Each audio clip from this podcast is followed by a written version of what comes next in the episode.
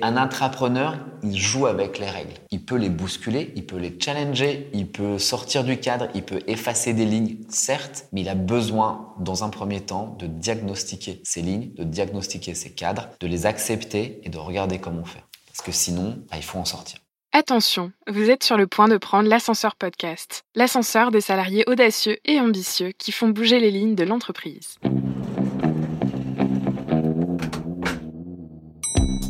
Eh, j'ai une idée, euh, et si on faisait ça On va euh, faire quelque chose qui va être utile pour le monde. Alors, waouh, c'était vraiment une expérience extraordinaire. Il faut penser aussi avoir un, un, mindset ouvert pour accepter aussi de changer. On peut tout apprendre, ça c'est clair. Tu peux pas avoir mon intelligence et ma soumission en même temps. Tu sais, c'est un peu comme le truc dans Astérix, quoi. Tu X27, il faut le formulaire bleu. Il faut avoir du culot, il faut avoir de l'envie, il faut avoir du courage. Ah bah on n'a rien sans rien. Avoir une communauté derrière soi, ça donne une force de dingue. Ils l'ont fait, pourquoi pas moi? Bonjour, c'est Candice. Aujourd'hui, j'ai la joie d'interviewer Jean-Noël Chantreuil, CEO de Change Factory.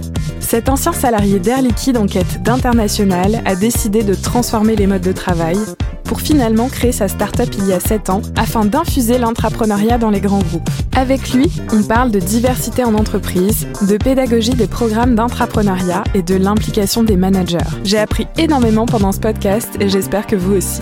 Bonne écoute Bonjour et bienvenue sur le podcast de l'ascenseur corpo. Euh, Aujourd'hui, nous accueillons Jean-Noël Chantreuil. Jean-Noël, comment vas-tu? Je vais très bien, merci beaucoup de me recevoir.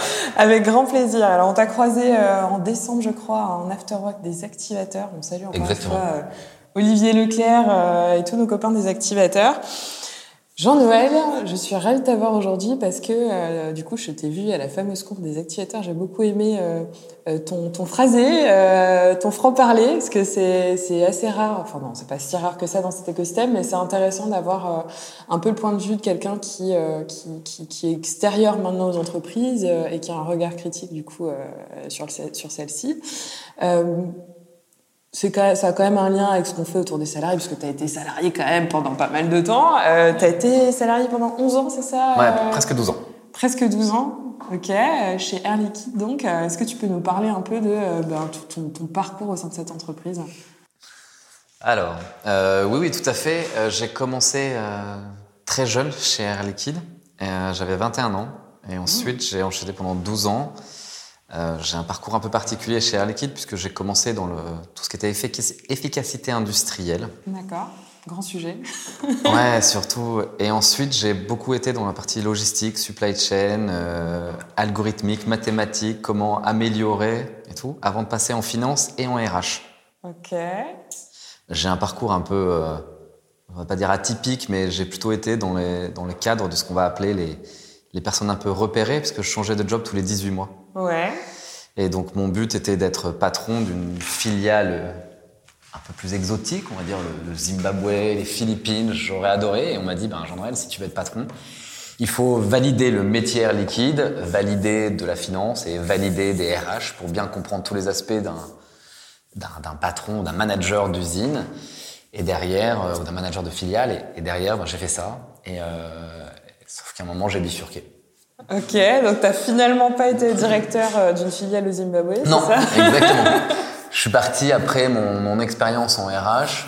Euh, alors en fait, pour même remonter, j'ai beaucoup travaillé dans, dans les usines, avec les personnes, avec la, la logistique, et j'ai adoré. Donc j'ai beaucoup travaillé à l'étranger. Sur mes 12 ans, j'en ai passé 7 à l'étranger. Et en fait, euh, je, je suis revenu des États-Unis avec 70 personnes, où j'avais 70 personnes, très intéressant, vraiment un, un vrai gros projet. Et on m'a envoyé en finance à la défense. Ouais. Je pense qu'au bout de trois mois, j'avais envie de me suicider avec une petite cuillère. Alors, une sautée du haut de la tour. euh, L'enfer. Et là où, où l'entreprise a été vraiment très bien, c'est euh, elle m'a permis de, de faire des choses différentes. Donc euh, j'ai- changé mon contrat, je suis passé un peu plus à temps partiel et autres pour aller monter des startups. Au moins une startup qui a très bien fonctionné. Et, euh, et, et au bout d'un an de, de ce régime un peu, j'allais dire, hybride, euh, on m'a proposé de, de revenir au sein de l'entreprise et au sein des RH pour pouvoir, j'allais dire, diffuser ces nouvelles pratiques de ressources humaines.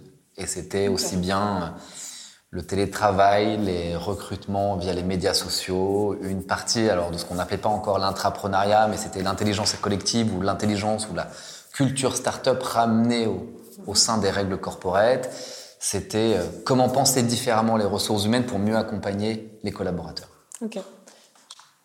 Alors, avant de parler un peu plus de euh, cette start-up que tu as montée, euh, on a eu une petite conversation avant le podcast, du coup, en off, et tu, m'as dit un truc qui m'a qui m'a un peu amusé, en tout cas qui m'a marqué. Tu m'as dit, j'ai fait plein de choses au sein du groupe, mais en même temps, euh, j'étais un peu toujours du bon côté de la barrière.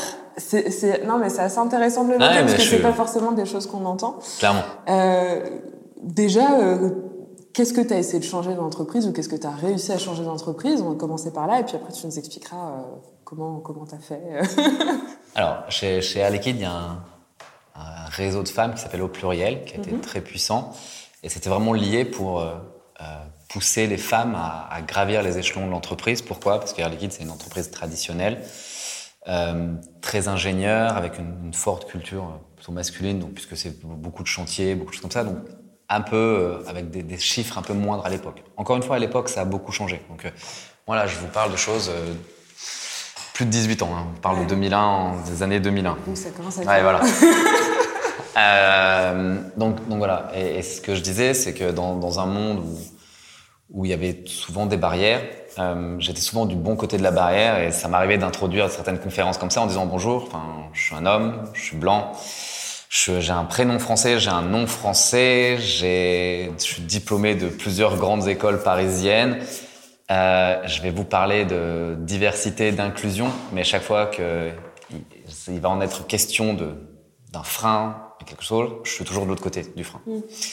Et, et du coup, ça permettait aussi un de détendre l'atmosphère euh, en disant mais il faut pas se cacher les yeux. Enfin, penser que tout va bien, que maintenant on est en 2019 et que tout est ok et que tout le monde a les mêmes chances, c'est un leurre aujourd'hui.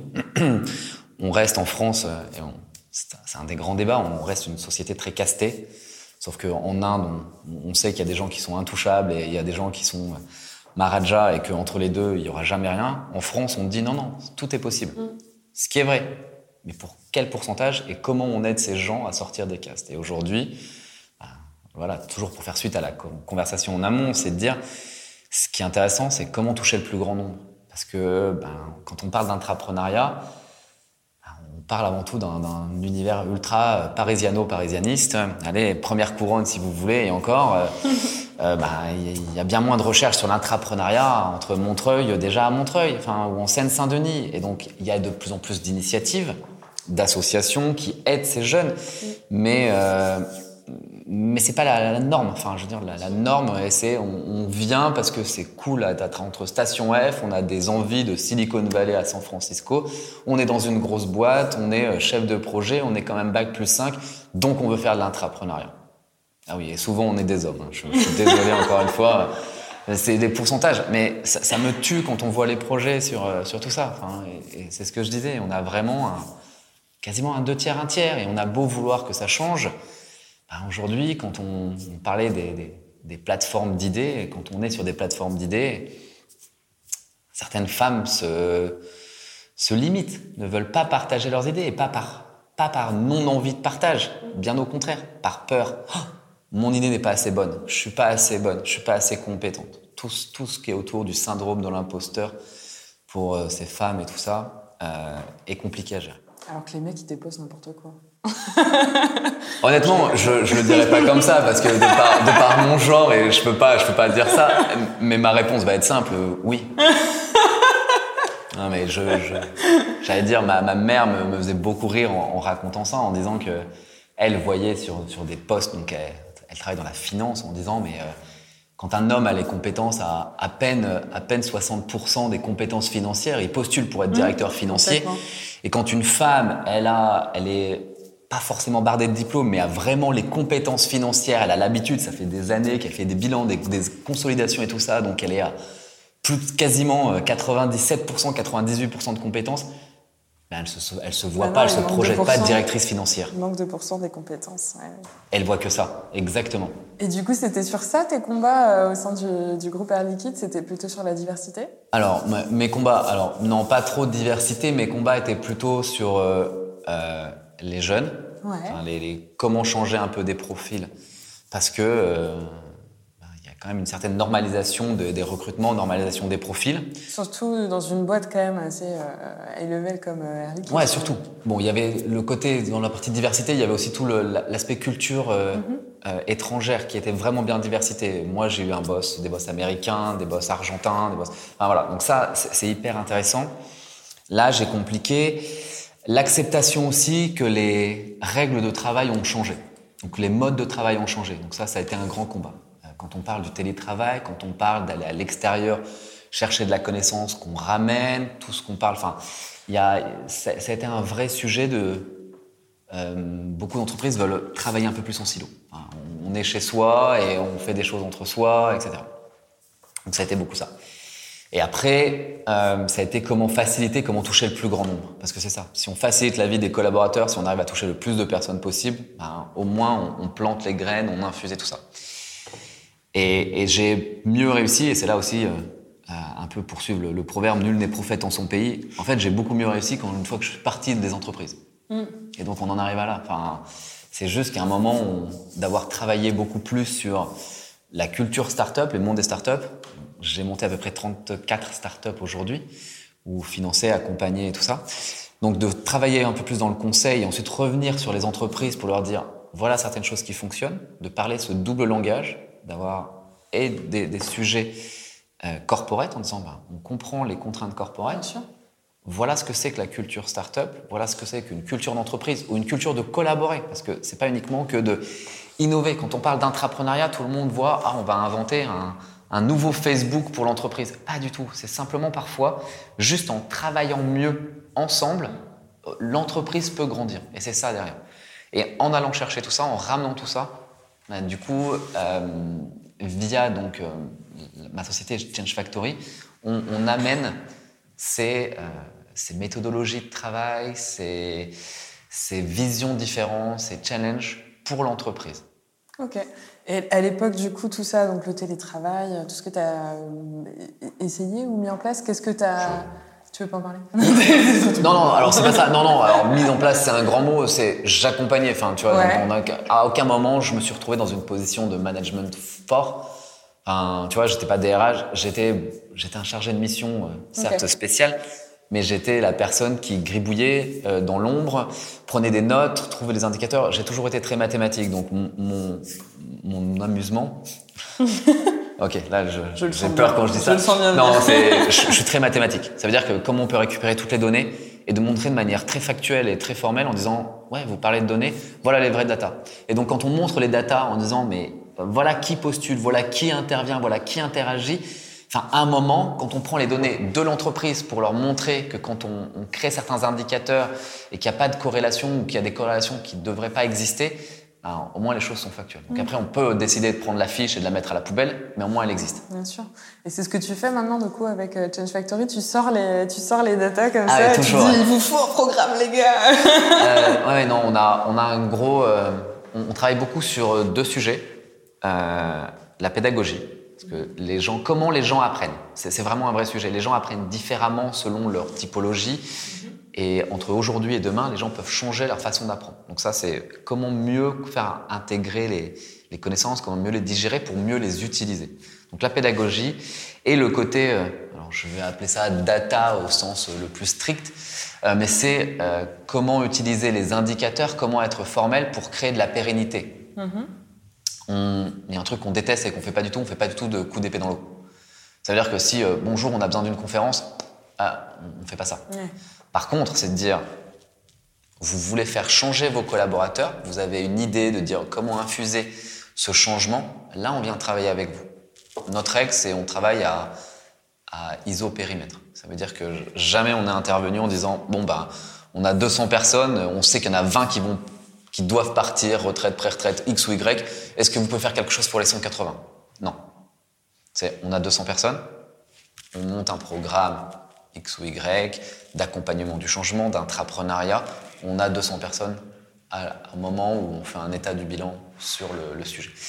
Et, le rôle, c'est, notre rôle, c'est donc de pouvoir bien encadrer, bien accompagner, créer la pédagogie de ce, programme, et pour ensuite dire, ben, il faut ensuite le répliquer. Mais derrière, c'est à l'entreprise de le répliquer. On, on donne toutes les clés à l'entreprise pour pouvoir le faire seul.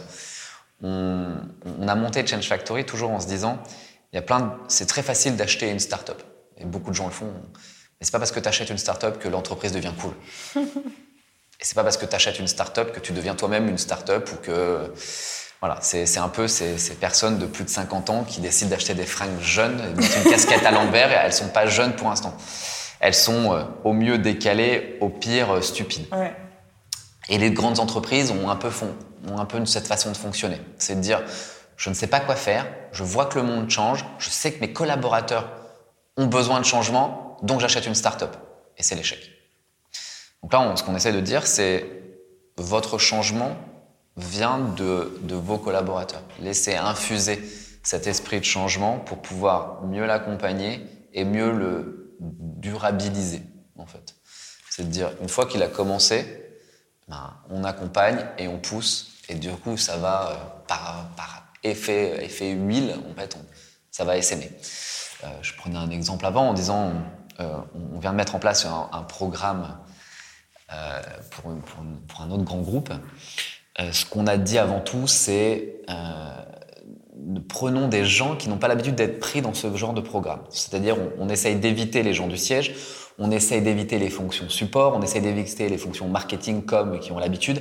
Ce qu'on essaye de faire, c'est de dire, OK, on va aller chercher en province des gens qui sont dans des milieux plutôt euh, support, certes aussi, mais logistique, supply chain, pourquoi pas des finances, enfin, des gens qui ne sont pas habitués à avoir à gérer de l'intrapreneuriat. Et du coup, ensuite, on est allé chercher ces personnes-là pour pouvoir les remonter, partager le programme d'interpreneuriat, enfin le pilote, et ensuite voir ce que ça donne.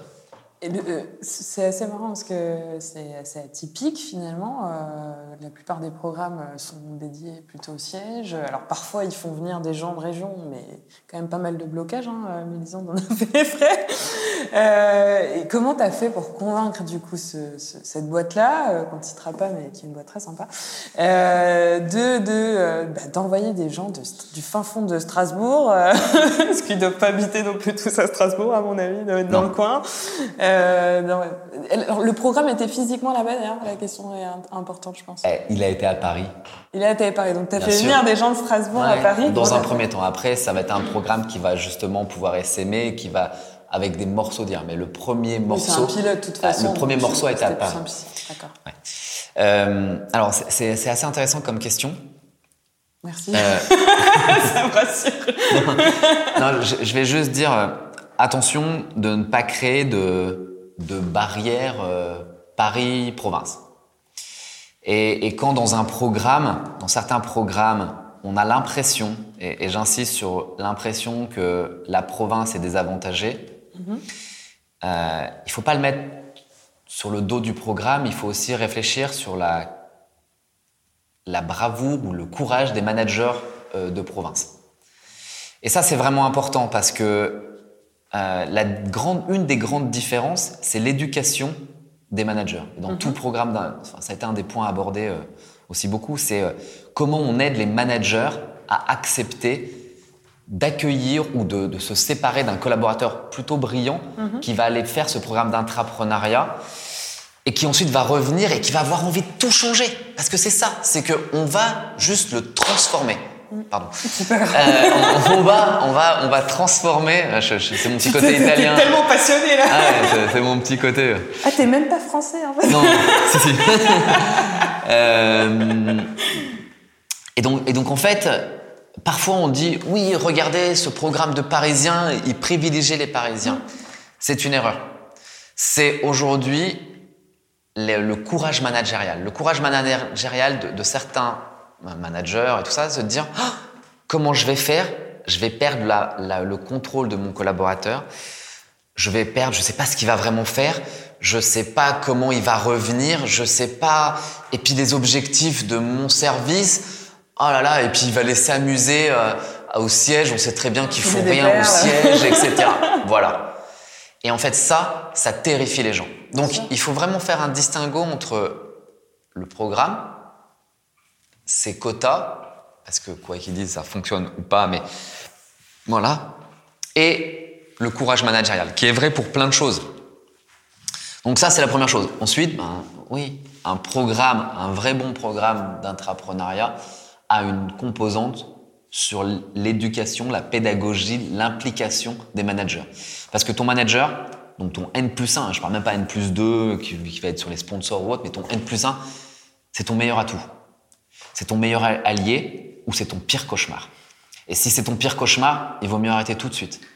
Non mais parce que un, ça passera pas. C'est ça, c'est de dire, il faut pas oublier, c'est vraiment une équipe. L'intrapreneuriat, c'est pas juste un intrapreneur qui émerge quelque part. Non, c'est son écosystème, c'est ses collègues qui l'ont poussé quand même et qui parfois aident à, brainstormer. C'est son N plus 1 qui va lui pousser, qui lui détache du temps, des moyens ou quelque chose. Euh, sur, le, sur la conférence des activateurs, euh, une des personnes venait d'un grand groupe et, a beaucoup exprimé ce, ce sentiment d'abandon par euh, l'entreprise. Je pense qu'il n'y a rien de pire, parce que quand on se sent abandonné par l'entreprise, on n'a plus qu'une seule solution, c'est de partir de l'entreprise. Ce qui n'est pas le rôle d'un programme d'intrapreneuriat, c'est pas l'envie d'un intrapreneur. Et, je, vais te rejoindre sur ce que tu as pu dire. Euh, beaucoup d'intrapreneurs ont une vraie fierté, et j'insiste sur le mot fierté, de leur entreprise. Bien sûr. C'est pas juste, euh, juste j'aime mon entreprise et puisque je suis là, je vais faire quelque chose. Non, c'est je veux vraiment modifier, je veux changer, je veux changer ce qui se passe dans mon entreprise parce que je l'aime mon entreprise, j'en suis fier, j'en parle. Sauf qu'à un moment, bah, quand on est déçu, bah, l'effet, le boomerang est, immédiat. Mm-hmm. Et ça, c'est ce qu'il faut éviter. Et comment tu fais pour éviter justement? Alors, j'ai pas de recette magique. Hein. J'insiste vraiment sur l'éducation et sur l'accompagnement par les N plus 1. Donc, on, met en place les programmes en parallèle. Mhm. Euh, on, essaye aussi de, de rendre les choses le plus transparentes et le plus factuelles possible. Il faut pas qu'il y ait de, euh, j'allais dire, de, de, projection fantasmée de l'intrapreneuriat. Ouais, je fais monter une start-up. Mark Zuckerberg, tiens-toi bien. 500 millions. Ouais, voilà, c'est ça. Euh, et, du coup, il faut juste pas oublier que quand on est dans l'intrapreneuriat, ben, il y a les règles du corporate. Parce qu'un intrapreneur qui vient en me disant Ouais, mais mon projet, il va être super, il suffit juste que les SI débloquent la moitié de leur système, bon, bah, c'est mort. C'est un intrapreneur, il joue avec les règles. Il peut les bousculer, il peut les challenger, il peut sortir du cadre, il peut effacer des lignes, certes, mais il a besoin, dans un premier temps, de diagnostiquer ces lignes, de diagnostiquer ces cadres, de les accepter et de regarder comment faire. Parce que sinon, bah, il faut en sortir. Et s'il est du mauvais côté de la barrière? Alors, avec l'âge, euh, avec le temps, avec les entreprises, on voit que ces barrières existent toujours, mais il existe aussi beaucoup d'aides pour euh, dépasser ces barrières. Euh, et en fait, souvent, les barrières sont positionnées par les gens, ah, dans, beaucoup de cas, en France, euh, ouais, je vais, dire en France, on a beaucoup de mal à demander de l'aide. Après, dans d'autres pays aussi, mais même en entreprise. par exemple, le système de, parrainage ou de mentor dans les entreprises est pas toujours euh, euh, bien mis en place ou même bien vu au sein des entreprises françaises parce qu'on dit oui, mais tu un mentor, mais c'est pas ton supérieur hiérarchique, qu'est-ce que ça casse un peu? Moi, j'ai grandi et j'ai appris grâce à des systèmes de mentorat. Et j'ai des gens toujours aujourd'hui qui me suivent, qui sont euh, pas des gens de ma famille, qui sont des gens de, de grandes boîtes, des gens que j'admire, des gens qui m'apprennent des sujets, qui parfois me m'aident, me donnent un coup de pouce sur un contact ou, ou sur une ou un dîner pour euh, pour me rebooster ou autre. C'est ce concept de mentor existe. Et, en fait, on, a du mal à demander de l'aide. Et parfois, ben, dire euh, j'ai besoin d'aide parce que là, ce qu'on me dit, et, moi j'en ai eu besoin, c'est de dire voilà, j'ai un problème, on me sent trop jeune pour le poste, mais j'ai vraiment envie d'avoir ce poste. Qu'est-ce que je peux faire pour que les gens n'aient pas l'impression que j'ai 18 ans alors que j'en avais 10 ans de plus? Et c'était ça. Donc voilà, donc oui, il y a toujours des barrières. Je pense que c'est vraiment important pour les, structures encadrantes comme la nôtre, comme Change Factory ou d'autres, et, de revenir sur le point de diversité, de, de vraiment être ouvert à l'inclusion et à la diversité et de pousser sur les programmes d'intrapreneuriat pour réclamer cette richesse. On aurait pu euh, prendre des projets marketing, communication, support parisien, ça aurait été beaucoup plus simple pour nous. Euh, parce que tout le monde, on a tout le monde sous la main, tout le monde a à peu près le même niveau, tout le monde a les mêmes, euh, la même culture ou les mêmes codes sémantiques. Non, il faut aller chercher justement. On essaye de pousser aussi certains binômes, on essaye de, brasser les gens, d'avoir, bah oui, euh, sur certains programmes, on, on, préconise certains quotas, de dire mais euh, moins d'un tiers de vos, de vos projets doit venir de Paris. De pousser aussi certaines femmes et certes en amont, de la sélection pour l'ouverture, mais aussi réconforter. On, travaille sur des, sur des formats courts en amont pour euh, ben, casser le syndrome de l'imposteur. Comment aider les gens à, postuler? Comment se aider? Alors, certes, certaines femmes, parce que c'est majoritairement des femmes, mais je vais dire certaines populations, parce qu'il y a aussi une question de diplôme, il y a une question de, positionnement, une question de... Enfin voilà, il y a plusieurs sujets qui rentrent en compte, de dire, vous avez le droit d'avoir des idées vous en avez, on le sait. Maintenant, vous avez le droit de les exprimer. Cette libération de la parole, qui a beaucoup existé sur, certains sujets, est également en train d'arriver en entreprise. Mais donc, du coup, il faut aider cette libération de la parole pour dire tout le monde peut être créatif, tout le monde peut être innovant, tout le monde peut améliorer son entreprise, tout le monde peut améliorer son job. Enfin, parce que dans une entreprise, avec le poids des années, le poids de la tradition, on finit par faire des choses sans même se poser des questions. On a toujours fonctionné comme ça. Nous, on, on se bat contre la règle des 5 C. C'est con, mais c'est comme ça. ça, c'est le pire truc qui existe.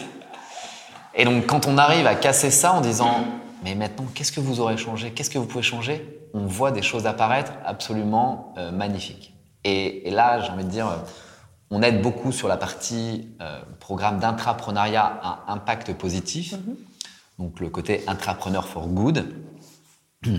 Et, c'est là aussi on, est assez fier de ce qu'on fait et, de comment on aide, c'est de dire mais comment vous, en tant qu'individu, vous pouvez avoir un impact pour votre société? Et, on, est bien d'accord que l'intrapreneuriat for good, c'est pas du tout euh, le côté charité. Hein, c'est pas on va juste demander de l'argent et aider. Non, c'est vraiment comment le business et l'impact positif sont liés. Donc ça veut dire que l'individu a un impact positif pour sa société, mais pour la société avec un grand S. Et aujourd'hui, on voit émerger certains projets qui ont vraiment vocation à rendre la société meilleure, le monde meilleur, ou au moins petit morceau par petit morceau. On parlera du coup euh, de comment, comment vous avez accompagné euh, notamment le People's Lab for Good, la création du People's Lab for Good, enfin le pivot euh, du coup. J'aimerais bien revenir sur deux points que tu as abordés qui, je pense, posent pas mal de questions aux salariés et puis aux gens qui travaillent sur la thématique de l'entrepreneuriat. Alors, le premier qui concerne beaucoup les salariés, c'est le fameux mentor en entreprise. En fait, même sans programme d'entrepreneuriat, finalement, tu as besoin d'un mentor juste pour avancer, pour être un peu aiguillé dans l'entreprise. Tout à fait. Deux questions du coup sur ce sujet-là. La première, c'est euh, comment toi à l'époque tu avais fait pour trouver des mentors euh, C'était qui euh, Comment tu les as rencontrés Qu'est-ce qu'ils ont fait pour toi? Ça fait déjà beaucoup de questions, on va commencer par ça. Alors, oui, j'insiste, hein, là, c'est pas du tout dans le cadre du programme d'entrepreneuriat. On pourrait ouais, être sur un, un, podcast complètement autre sur euh, faire un mentor, ce qui est un vrai sujet en tant que tel.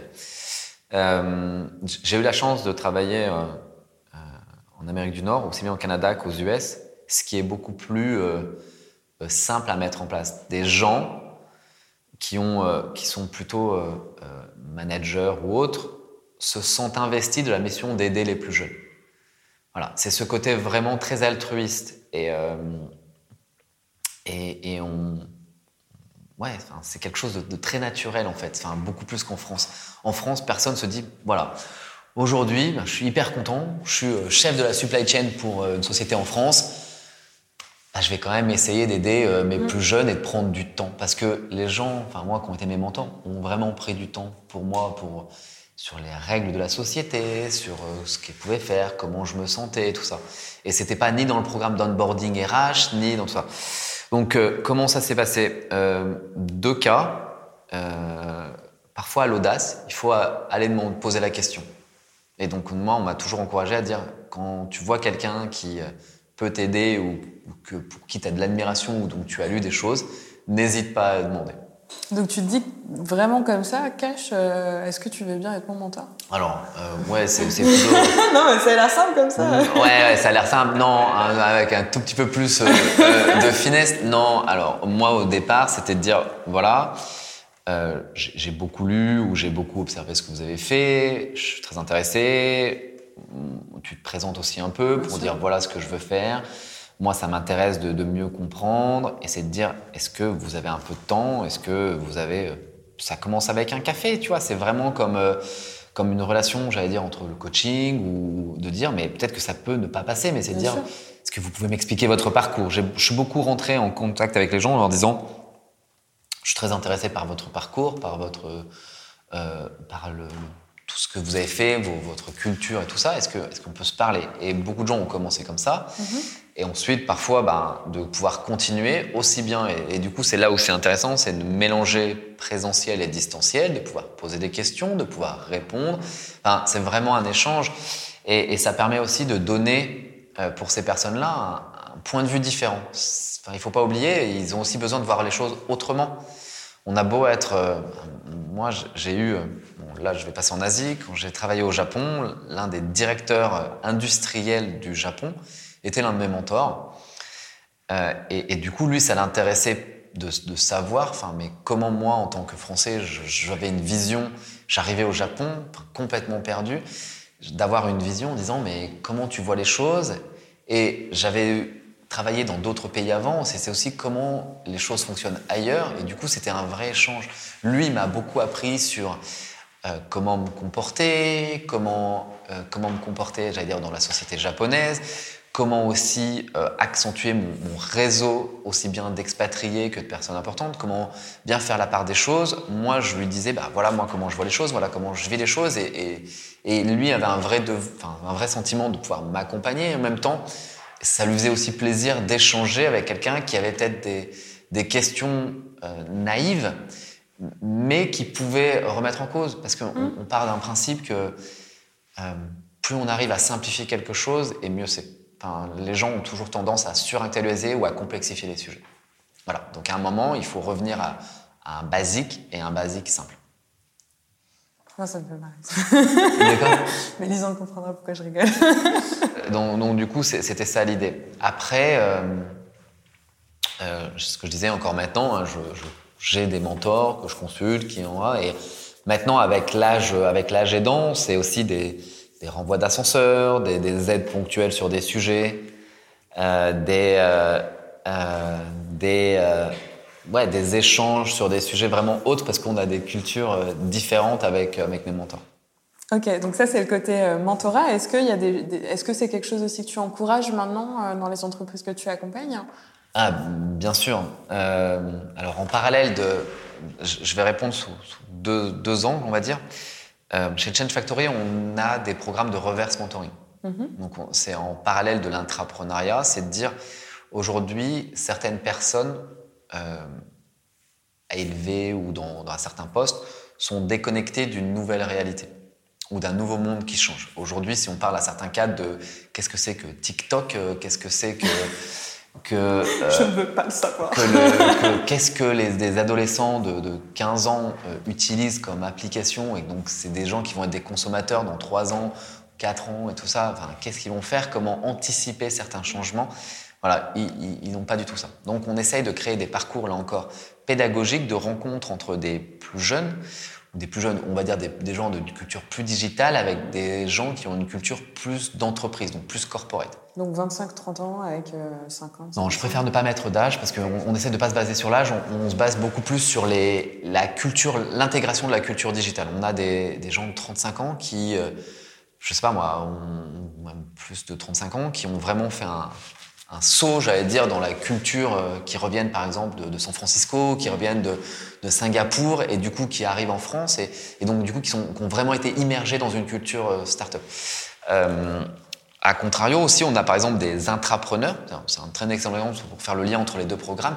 On a des intrapreneurs à la fin de leur programme d'intrapreneurs qui peuvent devenir mentors parce qu'ils ont vraiment été immergés dans cette culture start-up. Et donc on les emmène et on les met en contact on leur a fait apprendre à collaborer avec des gens qui sont beaucoup plus corporate. Donc là, ça, c'est le côté très formel, des programmes de reverse mentoring ou de mentoring euh, bilatéraux, enfin voilà, pas mal de choses. Et d'un côté, j'allais dire beaucoup plus euh, personnel, bien sûr, j'encourage tout le monde, enfin moi, euh, toutes les entreprises ou toutes les startups que je continue de, de conseiller et tout ça, c'est de dire, un, ce qu'on appelle un advisory board. Ça veut dire c'est des gens qui peuvent t'aider, qui sont pas forcément payés pour, mais une fois par trimestre, qui te permet d'échanger, de phosphorer ensemble, de te challenger, toujours avec bienveillance, mais fermeté. Parce que des gens qui n'ont pas peur de dire, excuse-moi, mais là, tu vas dans le mur, là, tu as fait n'importe quoi, et voilà. Et ça, ça bouscule, ça secoue, mais c'est ultra bénéfique. Bon, il faut juste le temps de digestion. ça, à toutes les étapes d'une entreprise, d'un projet et tout ça donc un, un, advisory board. Et ensuite, le principe de mentor. Moi, aujourd'hui, je n'en serais pas où, où, j'en suis aujourd'hui, où ma société n'aurait pas, où mes sociétés n'auraient pas autant grossi si j'avais pas été aidé par ces mentors. Parce qu'à un moment, croire que on est les meilleurs du monde, qu'on va réinventer les choses et que avant Facebook, avant Mark Zuckerberg et Facebook, il n'y avait pas Facebook, donc il est arrivé de ex nihilo. Ouais, très bien. Mais tout le monde ne veut pas être le prochain Mark Zuckerberg et inventer Facebook. Et parfois, surtout quand on travaille avec des choses corporates, on a besoin de comprendre la culture de l'entreprise, on a besoin de connaître les règles. Et on ne les sait pas de manière innée. Et donc ça, on, a besoin de personnes qui nous disent, bah, voilà comment tu peux faire, voilà comment tu peux te positionner, tiens, moi j'aurais fait ça. Ça permet justement de, de mettre en perspective. En, en, peinture, en peinture italienne, il y a ce qu'on appelle sur les tableaux des, des peintres de la Renaissance, ce qu'on appelle une veduta. Mhm. Une veduta sur, sur, un tableau, c'était souvent une sorte de petite fenêtre ou quelque chose qui permettait de donner une perspective au tableau. Et en fait, ces mentors, c'est un peu comme des vedutas, c'est de dire, c'est mhm. petit dans un tableau, mais ça te permet de donner une autre perspective à l'ensemble du tableau. Magnifique. très très beau ces insights sur, euh, sur les mentors en entreprise. Deuxième sujet que, que je voulais pas qu'on rate parce qu'on a commencé, mais il manque quelques infos. Oui. Euh, c'est les managers tout simplement. Euh, tu me parlais du courage managériel tout à l'heure. Finalement, on n'a pas la réponse de comment tu as fait pour convaincre quoi, que ces, ces fameux managers en, en région, ils se disent, ben oui, je vais lâcher 2, 3, 4, 5 salariés. Alors, euh, là encore, c'est ce que je disais tout à l'heure, j'ai pas de recette miracle pour euh, dire. Non, mais euh, voilà, comment t'as fait là, vous êtes, C'est un peu le magicien. Cette fois-ci, quoi. Le magicien d'os, quoi. Genre, vous avez pas de courage, maintenant voici, vous avez. un petit côté gourou, quand même. Ouais, maintenant, pas de courage, vous avez maintenant du courage. Merci. c'est la cuillère de la légitimité et du courage. non, non. blague à part. Un, il faut un vrai soutien des membres de, qui, qui lancent les programmes d'intrapreneuriat. Ouais. et que eux aillent chercher. Donc, on, on, parfois, sur certains programmes, on les aide aussi à, à aller chercher leurs propres sponsors.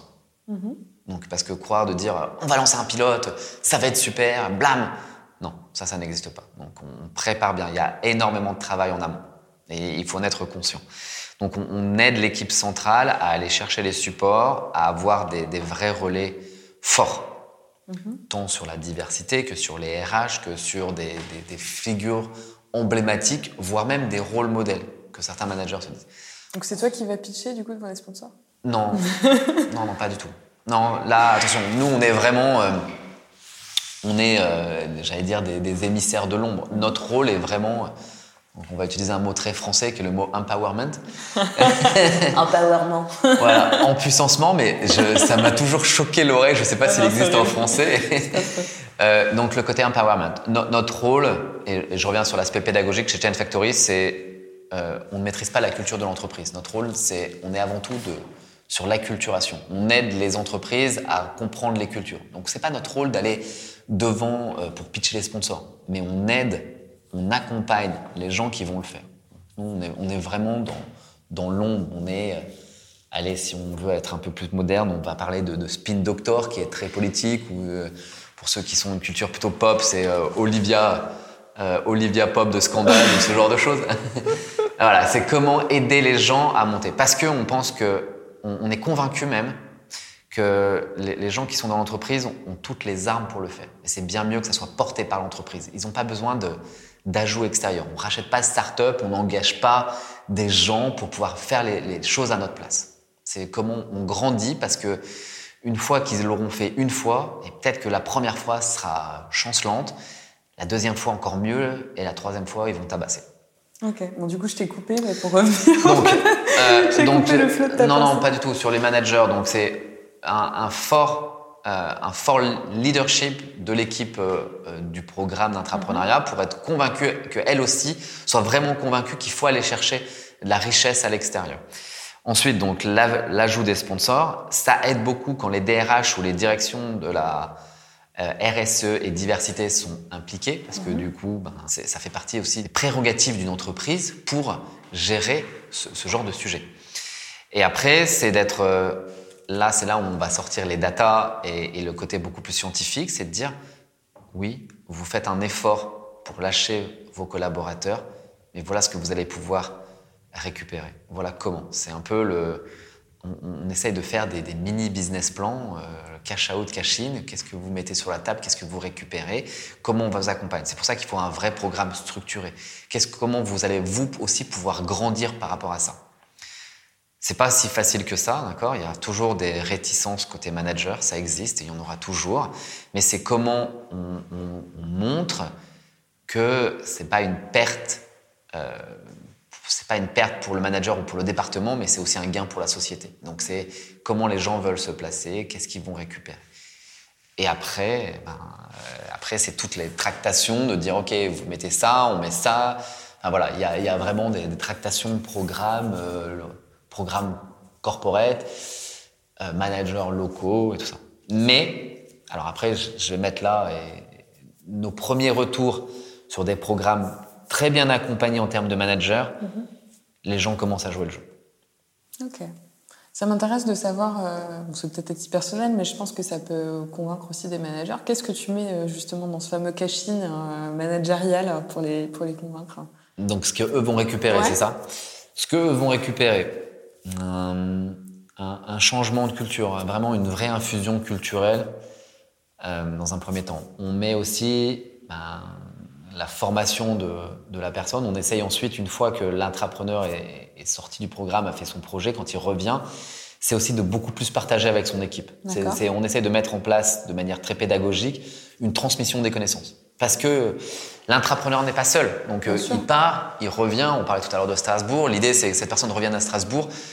Bah, les gens vont lui poser des questions. Donc comment le préparer aussi à, à en parler? Comment il peut partager certains sujets? Derrière, il y a euh, bah, le côté aussi euh, euh, communication décuplée sur son département, le support de certains, sponsors sur son département, ça rentre dans le côté cash-in. Euh, une partie des bénéfices du projet, peut-être un pilotage, un, copilotage. Et après tout le côté matériel, communication, visibilité. Faut jamais oublier que même un manager, euh, quel que soit son niveau, a aussi des, envies de carrière. Enfin, c'est parler à l'individu derrière le manager. La fonction, certes, est là, mais il y a aussi des, ambitions individuelles. Donc il faut aussi réussir à bien comprendre les gens. Il- y a une phase de, de compréhension des attentes explicites et implicites de ces managers. Ok. On va revenir un petit peu sur, ton, sur le pont entre euh, ton parcours de salarié, maintenant ton parcours de, euh, on va dire, euh, prestataire en intrapreneuriat, transfo RH euh, et tous ces sujets-là. Entre-temps, tu as eu un gros parcours entrepreneurial. Je lisais ton LinkedIn ce matin dans le métro. J'ai vu que tu avais fait plein de startup week-end comme moi. J'étais très contente. Je me suis posé la question pourquoi tu étais revenue justement pour transformer les entreprises. Tu es un peu revenu, tu as remonté tes manches, tu t'es dit bon, allez, euh, ça fait euh, X années, combien de temps tu as bossé plutôt sur l'entrepreneuriat pur et dur? Hmm, J'ai toujours été en mode hybride. Ça fait bien euh, maintenant 7 ans, 8 ans, ouais, où, où je suis en mode hybride euh, sur les startups, entre startups et conseils. Et voilà, parce que une fois sorti de la, la période salariale pure et dure, et encore avec, on voit aussi avec quelques hybridations à l'intérieur, Mhm. enfin, je, je suis beaucoup parti sur le, le côté euh, euh, start-up, donc très entrepreneurial, et ensuite avec un axe euh, conseil. Parce que du Mhm. coup, j'ai aidé certains, enfin aidé, j'ai été euh, employé par certains fonds d'investissement pour pouvoir, euh, par certains fonds d'investissement pour pouvoir aider d'autres startups. Donc voilà. Ensuite, euh, bah, j'ai eu des, j'ai souffert de certains manques quand j'étais en, salarié ou collaborateur, où j'ai eu des envies.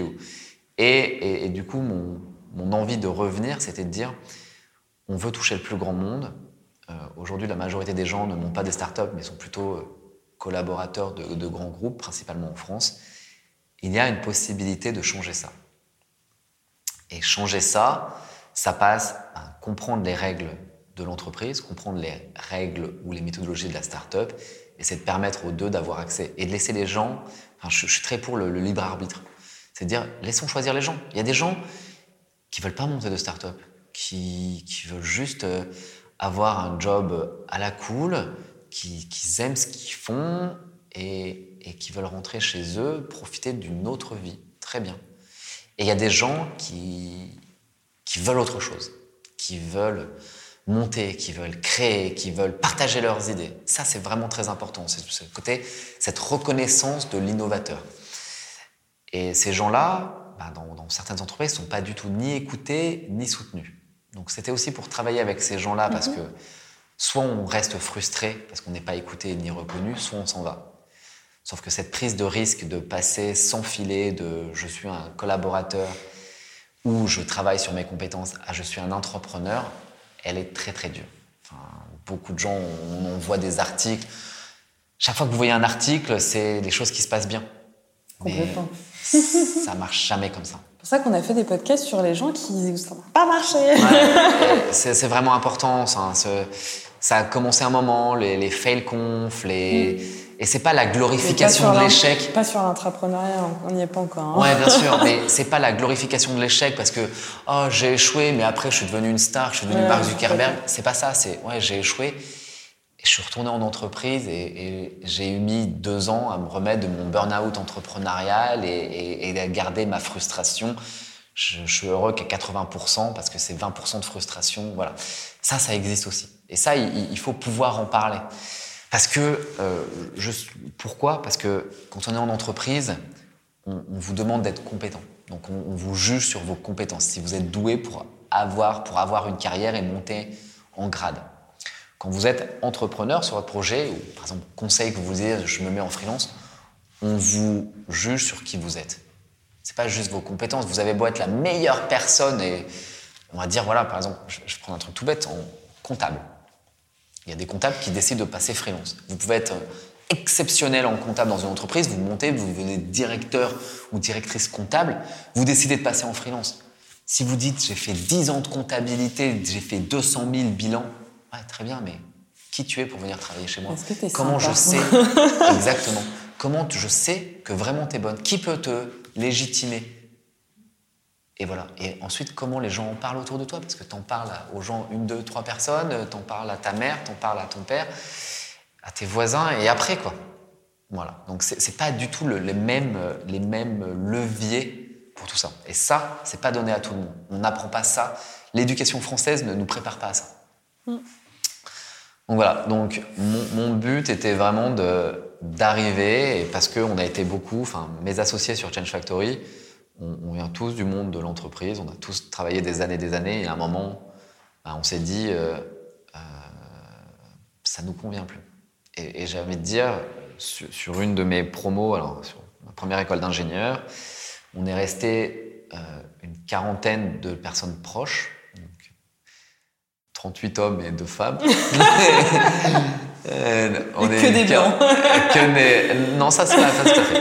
Euh, on, est, sur une quarantaine, donc on, euh, discute encore. Donc ça fait ouais, plus de 20 ans maintenant.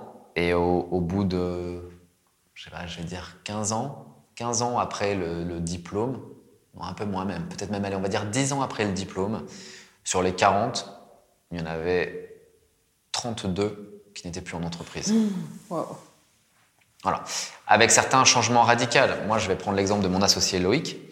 Loïc euh, a travaillé aussi chez Air Liquide des années. Il a changé d'entreprise chez Rexel. Loïc était typiquement euh, chargé de mission pour le PDG sur de l'analyse de risque, double diplôme, euh, franco-allemand, enfin, plutôt dans les cadres. Lui aussi, un homme blanc, etc.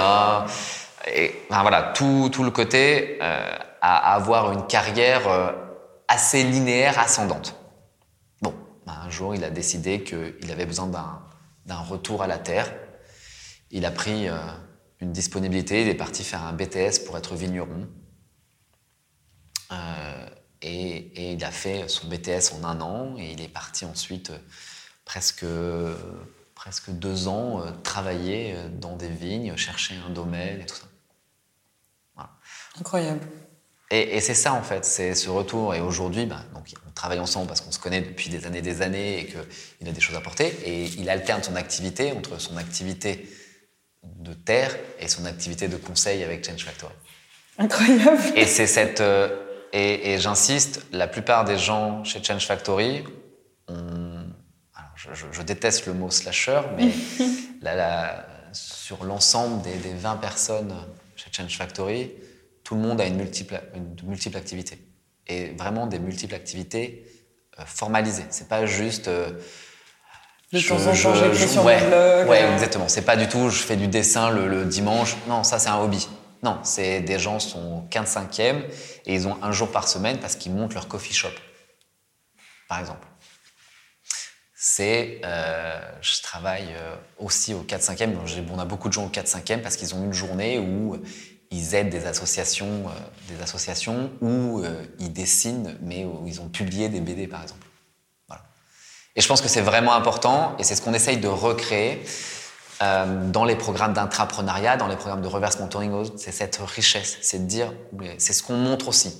Notre grande force aujourd'hui, c'est l'exemplarité. On ne dit pas du tout qu'on est les meilleurs, on dit pas. Par contre, ce qu'on dit, c'est on essaie de travailler différemment. On a des profils différents.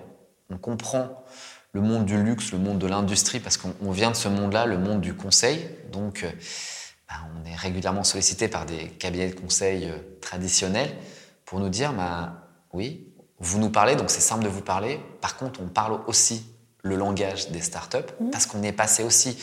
On a subi les affres, on a aussi planté des boîtes. Enfin, et on peut en parler. Enfin, sur des, de, de, de, par l'orgueil, de par plein de choses, les affres des, des trésoreries au 28, comment je paye les salaires parce que j'ai été planté par un de mes clients ou où j'ai pas été payé. Enfin, ça a existé. On est passé à travers ça. Et donc, du coup, c'est cette richesse, cette diversité qu'on essaye d'apporter dans nos programmes d'intrapreneuriat, de reverse mentoring euh, au sein de Change Factory pour nos clients. Et du coup, alors là, pour l'instant, je vais toucher du bois. Vous ne voyez pas à travers le mais je touche du bois en disant on a beaucoup de chance. Euh, Aujourd'hui, on choisit nos clients. On ne dit pas oui à tout. Euh, c'est un, une vraie richesse et on est tout à fait conscient qu'aujourd'hui, parce que sur les programmes d'intrapreneuriat, on en a plus d'une dizaine à notre actif, un peu plus maintenant, et on sait ce qu'on fait et on le montre en fait. Voilà. Parce qu'on fait par exemple, juste pour donner un exemple, on fait ce qu'on appelle en, entre nous Change Factory et, son écosystème un peu rapproché, un summer camp où on se décide de, de prendre un sujet et, et, de monter soit une petite entreprise, soit une start-up pour essayer, que ce soit en commerce ou autre. Ouais, tu te fais des petits week-ends. Et on fait ça quoi. entre 3 ou 4 jours et on, on, essaie de monter. On a monté il y a quelques années quelque chose sur les ostéos, des notations de l'ostéo. On a voulu monter des diagnostics de culture digitale. Enfin, voilà. Et on pousse ce genre de choses. On aide les projets de chacun aussi. On essaye vraiment de, de brasser. Et ce qu'on essaye de faire, on essaie de leur dire voilà comment on fonctionne, voilà comment vous pouvez fonctionner, voilà comment on va vous aider à fonctionner aussi. L'exemplarité est clé. Eh ben écoute, on va conclure sur, euh, sur ces belles paroles. Je te remercie beaucoup, euh, Jean-Noël. Merci beaucoup. C'était un plaisir d'échanger avec toi. C'était un plaisir euh, à partager. Je vais te dire comme on a dit à Raphaël Toby, parce que euh, dans l'écosystème on soutient. Euh, longue vie du coup à Change Factory. longue vie au podcast. et puis, et puis on, se, on se retrouve peut-être dans six mois, non, pour reparler d'entrepreneuriat. Avec grand plaisir. À très bientôt, Jean-Noël. Merci, à bientôt. Au revoir. Au revoir. Merci d'avoir écouté notre podcast jusqu'à la fin pour découvrir comment l'ascenseur corpo peut vous aider à développer votre potentiel innovation en tant que salarié ou entreprise. N'hésitez pas à aller jeter un coup d'œil à nos réseaux sociaux et notre site web www.l'ascenseur.co. Aujourd'hui, on espère que comme nous, vous avez été inspiré par l'invité du jour qui a pris sa carrière en main et qui est passé à l'action pour innover de l'intérieur. Si vous êtes encore là, c'est que l'épisode vous a plu. Alors abonnez-vous à l'ascenseur podcast sur votre chaîne de podcast préférée comme Apple Podcast, iTunes ou Google Podcast et tout autre lecteur via notre site Pipa. Pour nous aider à dépasser les frontières, pensez à laisser un commentaire ou une note 5 étoiles. Ça nous permettra d'inspirer beaucoup plus de gens comme vous. Vous pouvez aussi partager directement le podcast à vos collègues et amis qui ont des idées, des projets ou tout simplement besoin de nouveaux challenges professionnels et de booster leur carrière. On vous souhaite une semaine pleine d'ambition et on vous dit à mardi pour un prochain épisode de l'Ascenseur Podcast.